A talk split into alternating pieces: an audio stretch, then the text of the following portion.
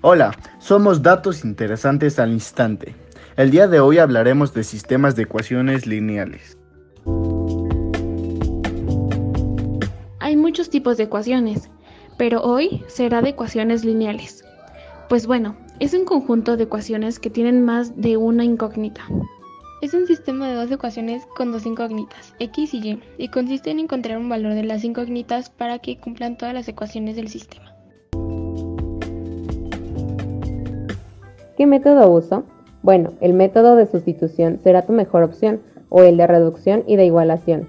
El objetivo de cualquiera de estos métodos es reducir el sistema y la solución.